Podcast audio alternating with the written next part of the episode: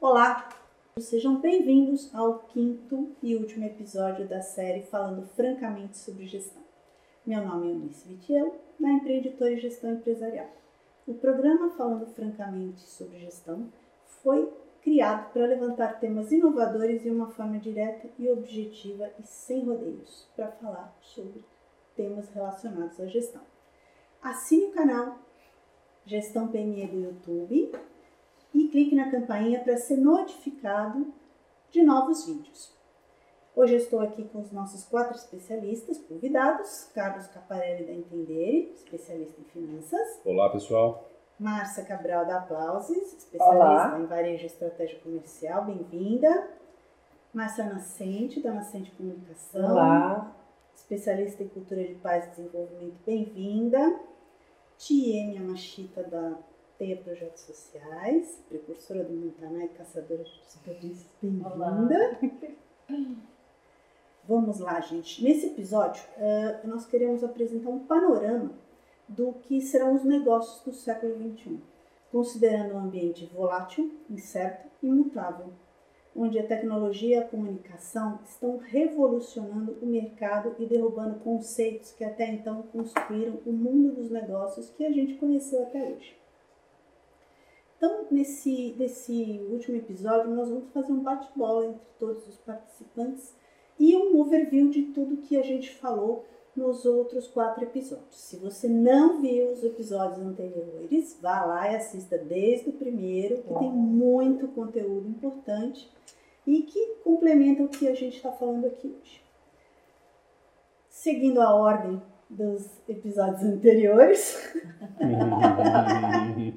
Carlos, como você vê a gestão financeira eficiente nas empresas, considerando o cenário desafiador de mercado que temos oscilação de câmbio, medidas econômicas e receio do empresariado? Eunice, é uma pergunta tão importante quanto complexa. As cabeludas vêm no fim. Falar, falar de medidas econômicas num país como o nosso é sempre muito complicado e complexo, mas enfim.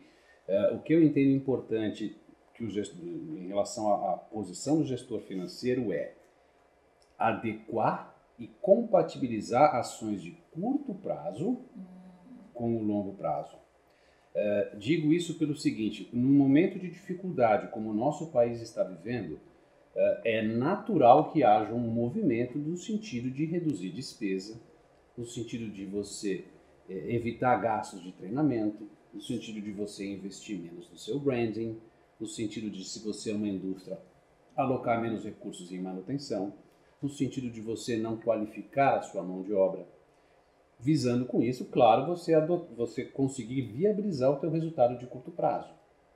Uhum. Qual é o, a, a, o canto da sereia dessa, dessa, dessa, dessa visão de curto prazo?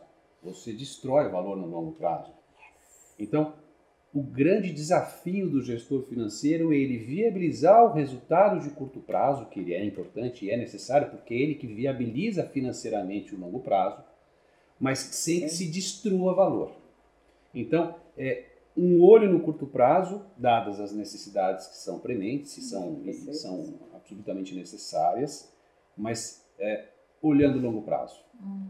Tentar conjugar essas, esses dois esses dois cenários não é uma atividade simples, mas ela é fundamental e é extremamente importante, sob pena de você ter um bom resultado hoje, você solta, você abre uma champanhe no final do ano e daqui a três anos você está é, numa situação não muito agradável. Então, ao gestor financeiro, é, vai a minha dica de que ele tenha sempre essa visão no curto, mas sem perder o, a, o longo prazo. Então, muito cuidado na hora de na hora de propor redução, redução drástica de treinamento, muito cuidado na hora de, de analisar o quanto vai se investir de marketing.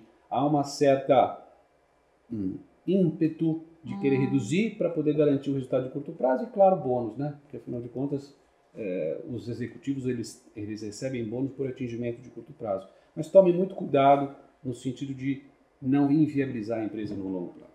Então, é, a minha, o grande desafio é esse, é compatibilizar curto e longo prazo. E uma atitude que vem se questionando muito, né, Carlos, é a do, do acionista ou do gestor que não se envolve com o negócio, só vai lá para pegar o dividendo.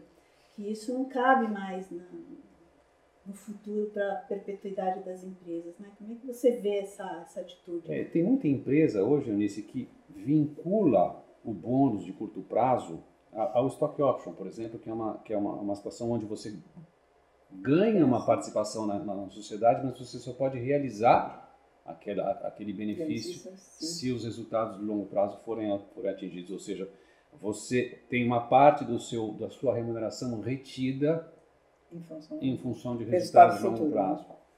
Porque se não, se não houver esse equilíbrio, hum, não, não funciona. Então, os, os departamentos de recursos humanos têm partido muito para esse tipo de, de abordagem de reter bonificação de curto prazo para que ela esteja vinculada ao longo prazo. Particularmente gosto e acredito muito nessa tese.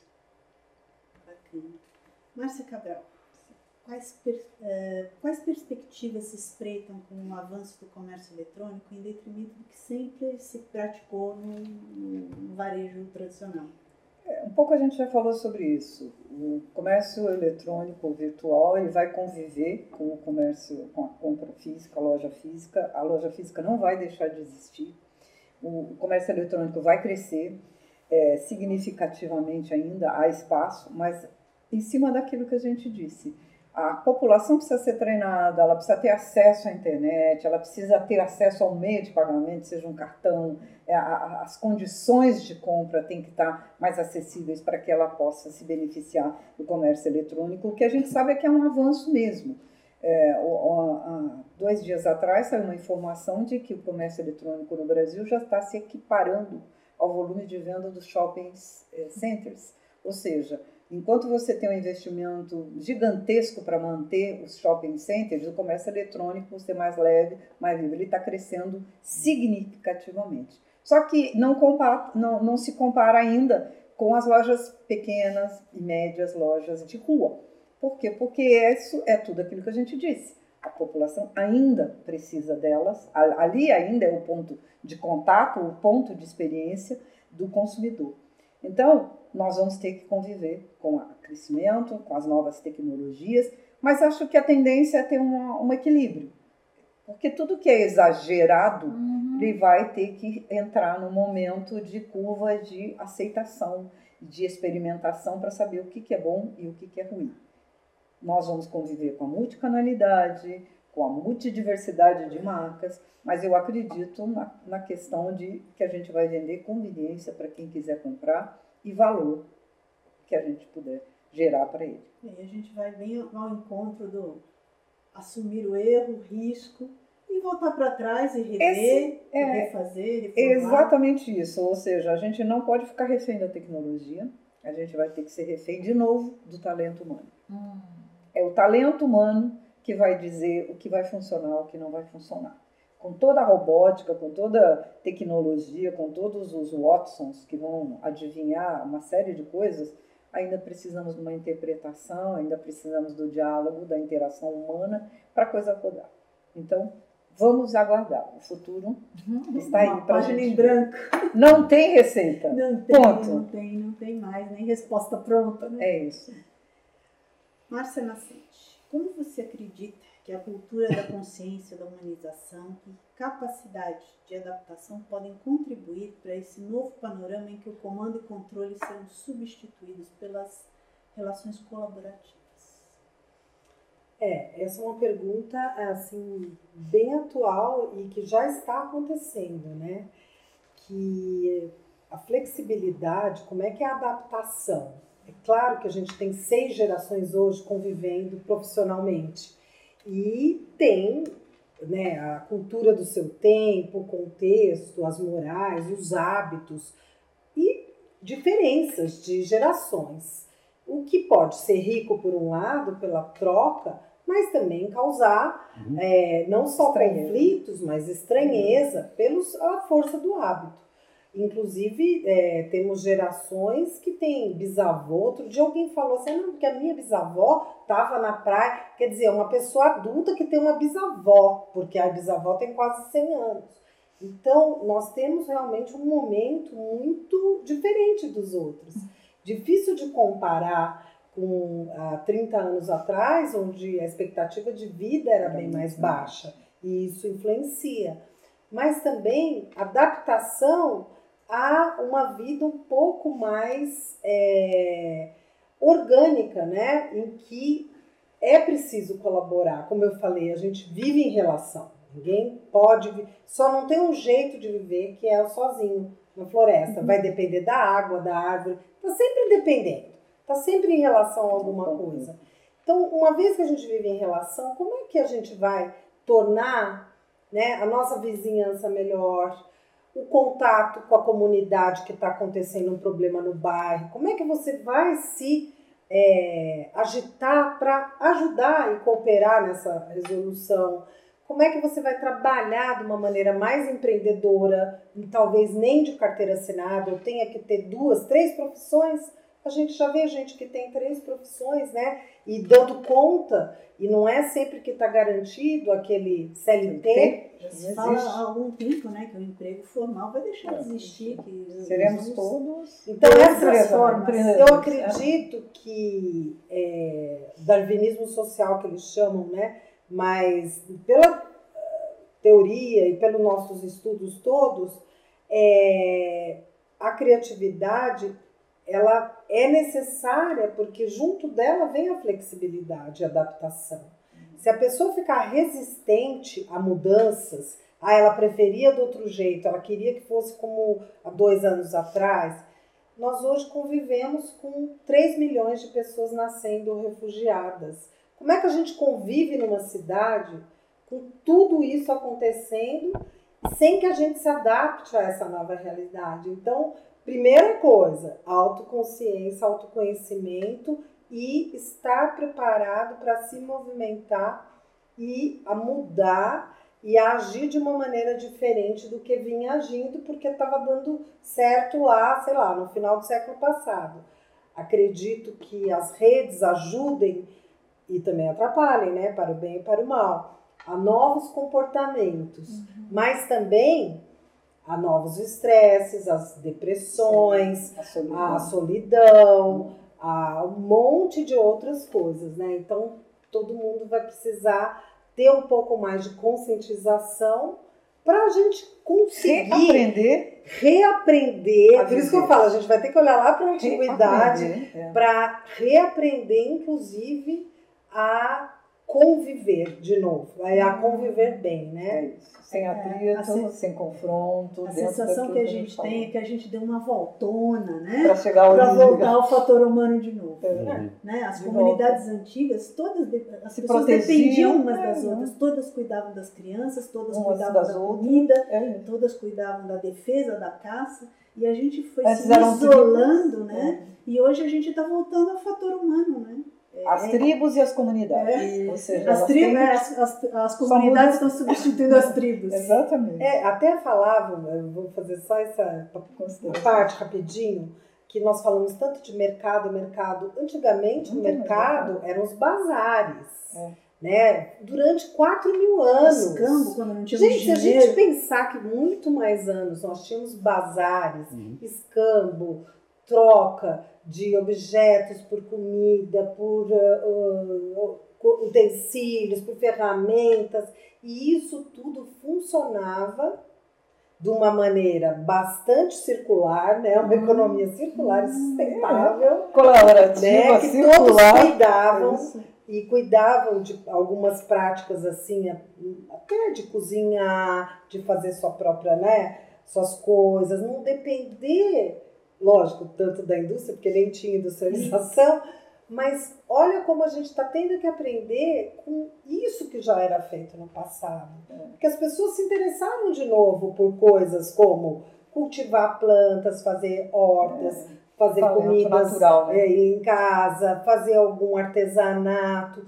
Isso está voltando. É. Não é? Mas a gente está falando muito, né, Márcia, na, na, na, época das empresas generosas, aquelas que entendem que ela impacta uma sociedade, uma comunidade, e que ela tem responsabilidade sobre aquilo que ela faz, que ela vende. Estamos falando de um varejo relevante, que é aquele que de fato vende aquilo que você precisa, na oferta que você precisa e abastece você dentro da sua necessidade.